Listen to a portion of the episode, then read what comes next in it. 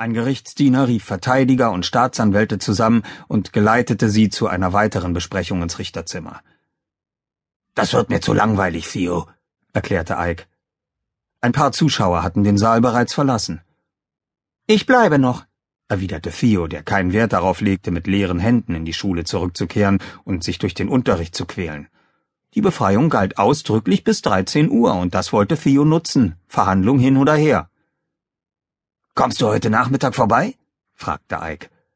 Es war Montag, und die Boonsche Familientradition verlangte, dass Theo Ike jeden Montagnachmittag in seinem Büro besuchte. Logisch, sagte Theo. Ike lächelte.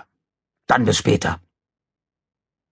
Nachdem er gegangen war, wog Theo Vor- und Nachteile der Situation ab – er war enttäuscht, dass der größte Strafprozess in der jüngeren Geschichte von Strattenburg nun auf Eis lag und er sich das Kräftemessen zwischen Jack Hogan und Clifford Nance entgehen lassen musste.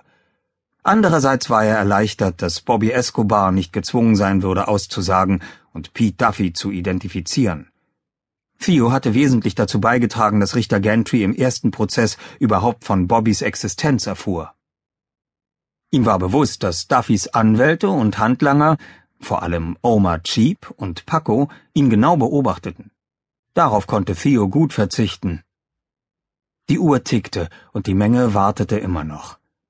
Theo war jedoch bereits zu dem Schluss gekommen, dass Pete Duffys plötzliches Verschwinden eine gute Sache war. Zumindest für ihn selbst. Er freute sich darüber, auch wenn das egoistisch war.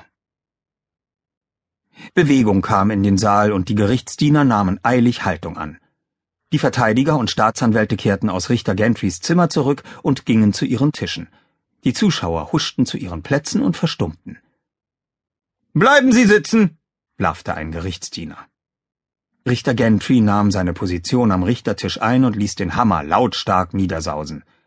Bringen Sie die Geschworenen herein!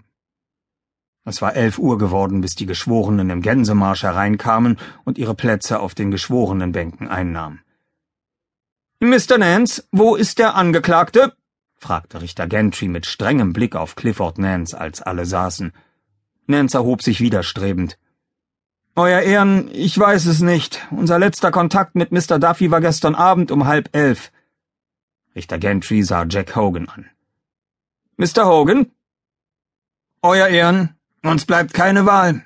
Wir beantragen, das Verfahren für fehlerhaft zu erklären. Und mir bleibt nichts anderes übrig, als dem Antrag stattzugeben. Dann wandte sich der Richter an die Geschworenen. Meine Damen und Herren, es sieht so aus, als wäre der Angeklagte Pete Duffy untergetaucht. Er war bis zur Verhandlung gegen Kaution auf freiem Fuß und ist nun offensichtlich verschwunden. Die örtliche Polizei fahndet nach ihm. Das FBI ist bereits informiert. Ohne den Angeklagten gibt es keine Verhandlung. Ich entschuldige mich für die Unannehmlichkeiten und bedanke mich noch einmal dafür, dass Sie bereit waren, Ihren Bürgerpflichten nachzukommen. Sie sind entlassen. Das Gericht vertagt sich, sagte Richter Gentry und ließ den Hammer niedersausen. Theo drückte sich im Saal herum, bis ein Gerichtsdiener das Licht ausschaltete. Notgedrungen radelte er dann Richtung Schule. Zwei Straßen weiter tauchte ein schwarzer Jeep Cherokee auf, der auf gleicher Höhe mit ihm blieb. Das Beifahrerfenster öffnete sich und Pacos schwarzer Kopf erschien.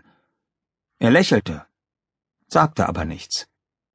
Theo trat auf die Bremse und der Wagen rollte an ihm vorbei. Was wollten die von ihm? Er war so verstört, dass er spontan in einen Fußweg einbog, um sich quer durch einen Privatgarten zu verdrücken. Während er noch einen Blick über die Schulter warf, verstellte ihm ein breit gebauter Mann den Weg und packte seinen Fahrradlenker. Hey, du da! brüllte er, obwohl er Theo direkt vor der Nase hatte. Es war Buck Bolognese und er kochte vor Wut. Lass dich nie wieder in meinen Garten blicken! blaffte er, ohne den Lenker loszulassen. Okay, okay, tut mir leid, stotterte Theo, der jeden Augenblick mit einer Ohrfeige rechnete. Wie heißt du? fuhr Bolognese ihn an. Theodor Boone, lassen Sie mein Fahrrad los! Bolognese steckte in einer schlecht sitzenden billigen Uniform, auf deren Ärmeln die Aufschrift All Pro Security eingestickt war.